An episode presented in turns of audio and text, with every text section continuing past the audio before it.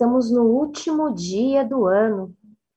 Né? Brinquei hoje com meu amigo Valnei aqui, falando que eu não queria ver mais ninguém, só quero ver vocês no ano que vem. Né? A velha piada que a gente brincou, falando que é a piada do tio.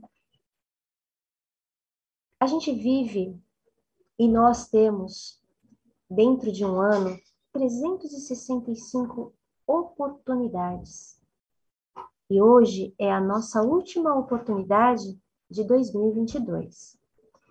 E para começar hoje, eu queria trazer para vocês uma frase que eu gosto muito e que tem muito a ver com esse momento que a gente vivencia, né? Que é o ano novo. Que é uma frase que Jesus nos disse, que está lá em João, capítulo 3, versículo 3, que ele diz assim: Aquele que não nascer de novo não pode ver o reino de Deus. E aí, pesquisando, procurando as coisas para a gente conversar hoje, eu fui atrás e caiu nas minhas mãos o livro Fonte Viva, psicografado pelo Chico, né, pelo nosso querido Emmanuel, que é a lição 56, que se chama Renascer de Novo. E aí, através dessa psicografia, ele traz inúmeras é, questões para nós, e uma das primeiras coisas que ele fala é que ele diz que a própria natureza nos apresenta preciosas lições no quesito renascer. E aí, pensando a respeito, me veio um exemplo que todos nós gostamos de lembrar e que chama muito atenção, especialmente para a gente fazer uma analogia, e até no, nos meios da, das terapias, da psicologia, a gente usa muito, que é o exemplo da lagarta. A lagarta, ela tem o seu processo, né? E chega num determinado momento da sua vida, ela entra no casulo, onde ela fica protegida por um número, um, um número de dias, que eu não vou saber dizer aqui para vocês, que é esse casulo é a crisálida, e na medida que o tempo vai passando, ela vai se transformando e vai virando uma linda borboleta. Ela usa essa crisálida para entrar em contato com o seu eu. E quando esse casulo se quebra, se parte, ela sai majestosa. E ela sai majestosa para enfrentar o desconhecido. Quando a gente pensa a respeito dessa analogia, né, dessa mudança, desse progresso de um animalzinho, de um inseto tão interessante, a gente vai buscar todas as representações que ele traz para a gente.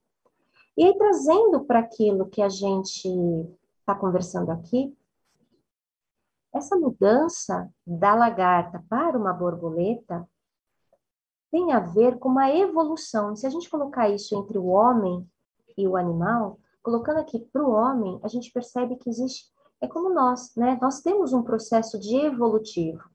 Um processo não, um processo de evolução. E a gente tem essa capacidade de mudar também. Quando a gente se autotransforma, que aqui vocês já devem ter ouvido várias vezes, que a gente chama de reforma íntima, reforma do meu eu, do meu interno, da, das minhas manias, dos meus defeitos, daquilo que eu sei que não faz bem nem para mim, nem para o ambiente que eu convivo a gente também, nesse, nesse processo de evolução, a gente começa a ter uma clareza mental, né? A gente começa a ter a consciência dos próprios, dos nossos próprios objetivos. Com isso tudo vem a liberdade, vem o renascimento. E principalmente, tudo isso, quando a gente passa por todos esses processos, a gente percebe o triunfo do espírito sobre o aprisionamento físico. Porque a gente já leu lá no Evangelho que nós estamos aqui para aprender, para acertar as nossas contas de tudo aquilo que nós já passamos por essas inúmeras encarnações que nós já tivemos. E que, assim que nós tivermos aprendido tudo aquilo que a gente precisa para realmente evoluir e compreender a magnitude do, do projeto né, arquitetônico do Pai Celestial, nós libertaremos o nosso espírito desse invólucro tal qual a nossa querida borboleta.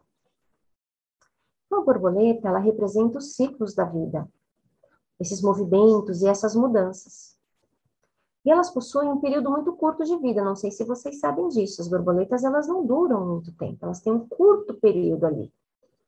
E quando a gente fala dessa brevidade da vida, a gente pode ir lá procurar dentro da literatura espírita uma passagem lá no prefácio do livro Nosso Lar, do, do André Luiz, que ele diz assim: Uma existência é um ato, um corpo, uma veste um século, um dia, um serviço, uma experiência, um triunfo, uma aquisição, uma morte, um sopro renovador.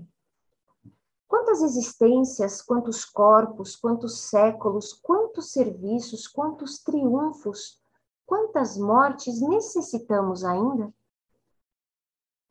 Não sabemos mas sabemos que depende de nós esse processo para chegar aonde precisamos chegar. E quando a gente se sente estagnado e incapaz de nos movermos, a evolução ela entra em cena e nos dá a, e nos dá a força necessária para a gente iniciar essa mudança. E sabe qual que é o nosso maior obstáculo para essas mudanças? O nosso medo o medo do desconhecido, o medo do novo. A borboleta, ela sai da segurança do seu casulo para se deparar com um novo mundo, em sua nova forma, com suas asas frágeis em um voo desconhecido. Como eu disse para vocês, na psicologia, a gente diz que a borboleta simboliza a transformação, um novo começo. Tudo aquilo que nos faz insatisfeito, que nos traz insatisfação, nos fará tomar atitudes e promover mudanças radicais. Vamos combinar que ninguém muda porque quer. Exatamente porque a gente tem medo, a gente só vai mudar e radicalmente quando alguma coisa acontece que nos tira daquela zona de conforto e a gente percebe, se eu não mudar, vai piorar. Então aí a gente vai. Tá com medo? Vai com medo mesmo. E a borboleta traz essa mensagem para gente, né? Para que a gente se prepare para essas mudanças antes que elas caiam em cima da gente sem aviso prévio. E a gente nunca pode esquecer que todo fim tem um novo começo. Tal qual um livro. A gente não está lendo um livro, iniciamos num capítulo, o capítulo acaba, iniciamos um novo capítulo. E aí a gente voltando lá para aquele texto que eu falei para vocês, que é o novo recomeço do Emmanuel, ele diz também que os anos, eles se sucedem matematicamente. Não tem como fazer essa mudança, né? Ele vem religiosamente. Mas os dias, ah, os dias são sempre novos. Por que, que os dias se chamam presente? Para que a gente aproveite a novidade que essas 24 horas tem para nos oferecer. Temos à nossa disposição 365 oportunidades de aprendizado e recomeço. E pensando dessa forma, quantas oportunidades de renovação moral temos dentro do presente que recebemos do Pai Celestial, que é a nossa existência? Nós somos a soma de todos os momentos bons e ruins, de toda a nossa existência como espírito eterno, de todas as nossas encarnações. Tudo que nós já vivenciamos em nossa vida como espírito, não estou falando ainda de nós, espírito, vivendo uma experiência humana, mas o espírito eterno. Nós temos toda essa bagagem dentro de nós. Nós também somos a soma de todos os momentos bons e de aprendizado. Aqui eu não vou falar momentos ruins, porque o que é ruim serve para gente a tal história, o que não é bênção é lição, né? Então, nós somos a soma de tudo isso dentro desta existência que a gente está vivendo, né? Nós, espíritos imortais, vivendo uma experiência humana dentro desse planeta que é uma escola. E a gente deve conservar dentro de nós a bagagem de todo o nosso passado que foi boa, que virou um aprendizado. essa bagagem do passado que foi justa e nobre, que vai servir sim de experiência para a gente para lições futuras. A gente aprende desde a hora que a gente abre os nossos olhinhos, quando nós somos paridos pelas nossas mães. A vida é um eterno aprendizado. A vida é uma eterna novidade.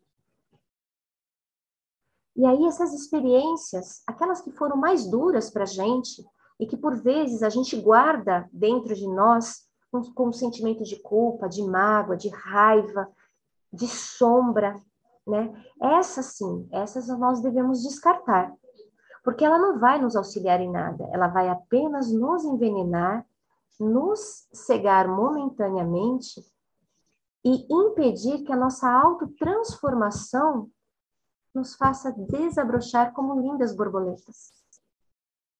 Aquela mudança que a gente deseja para o mundo, aqueles desejos que a gente faz, aquelas listinhas de final de ano, de projetos para o ano seguinte, que a gente deseja para nós, para o nosso trabalho, para o ambiente que a gente vive, para a nossa família, para o nosso país, para o mundo.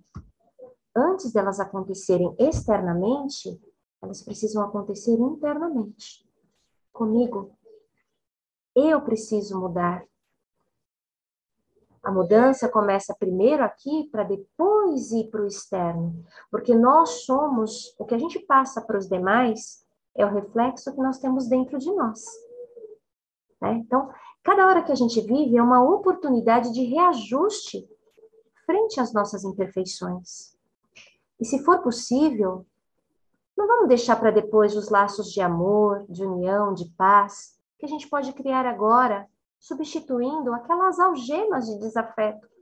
Porque cada vez que a gente tem esses desafetos, a gente se aprisiona não só ao sentimento, mas toda aquela mágoa que não vai levar a gente para lugar nenhum. Sabe aquele desenho que mostra aquele aquela pessoa que está com uma bola de ferro presa no pé, que ela não consegue se arrastar para canto nenhum? Quando a gente guarda esses sentimentos, é exatamente isso que nos acontece. Mas é claro que não é, não é fácil quebrar todos esses paradigmas, né? Tá tudo isso muito enraizado dentro da gente. É difícil? Claro que é. Se fosse fácil, nós nem perceberíamos, seria uma coisa automática para acontecer com a gente, não é verdade? Então, exatamente por não ser fácil, a gente também tem que aprender a esquecer tudo isso, né, mágoas, essas tristezas que nos foram causadas por aquelas pessoas que a gente tem um grande apreço e que naquele momento nos decepcionou. E lembrar que hoje eu estou como vítima, mas eu já fui algoz de alguém. Eu já causei essa mágoa e essa tristeza em alguém também. Não somos perfeitos. Né? A gente precisa se colocar no lugar do outro. Porque da mesma forma que eu sou ferida, eu também já feri alguém. E a gente precisa ter essa consciência para que isso não aconteça. E o melhor antídoto para esse tóxico, né, da aversão que a gente tem por todas essas situações, é a nossa boa vontade em benefício daquele que nos odeia ou que ainda não nos compreendeu. E aí, Emmanuel, ele fala assim: eu tomei a liberdade de copiar esse trechinho porque achei muito legal, porque ele fala assim: alguém te magoa? Reinicia o esforço da boa compreensão. Alguém não te entende? Persevera em demonstrar as suas intenções mais nobres. Deixa-te reviver cada dia na corrente cristalina e incessante do bem. E nunca se esqueça das palavras do Mestre. Aquele que não nascer de novo não pode ver o reino de Deus. Renasce, gente, renasce nos teus propósitos, deliberações e atitudes trabalhando para superar os obstáculos que te cercam e alcançando a antecipação da vitória sobre ti mesmo no tempo. Mais vale auxiliar ainda hoje que ser auxiliado amanhã. E aí, para finalizar, eu trouxe uma historinha que eu achei muito legal e me chamou muita atenção para a gente amarrar tudo isso que a gente falou aqui que conta-se que numa cidadezinha, num vilarejo muito distante, tinha um lugar conhecido como a Casa dos Mil Espelhos. Um dia, um senhor muito amável, gentil, super risonho, de bem com a vida, né, tomou conhecimento dessa casa e foi lá porque estava curioso para saber como ela era. Quando ele entrou na casa, ele se viu refletido naquele sem fim de imagens, né? Imagina, mil, mil espelhos, ele se viu refletido a perder de vista. E aquilo chamou a atenção dele. E quando isso aconteceu, ele se deparou com vários olhares gentis sobre ele. E aí ele abriu um enorme sorriso.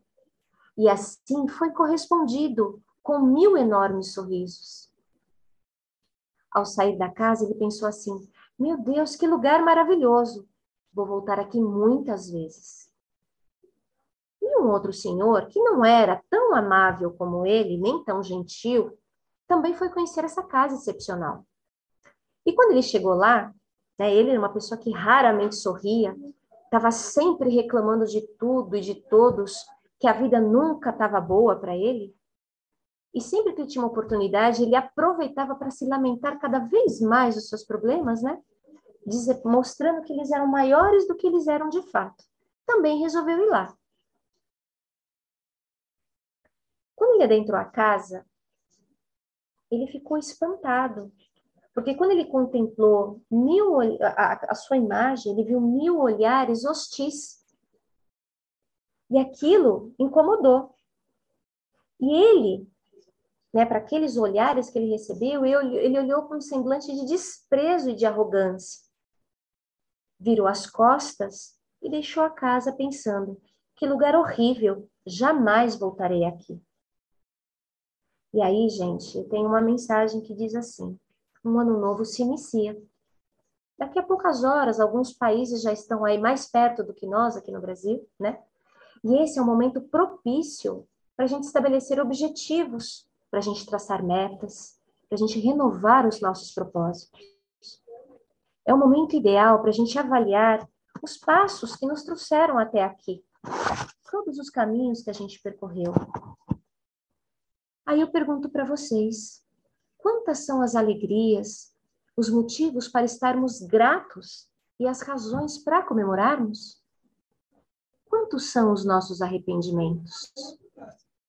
Todos os rostos, né, diariamente que a gente vê, são espelhos a refletir os nossos sentimentos, as nossas perspectivas de vida, os nossos valores, as nossas crenças e esperanças.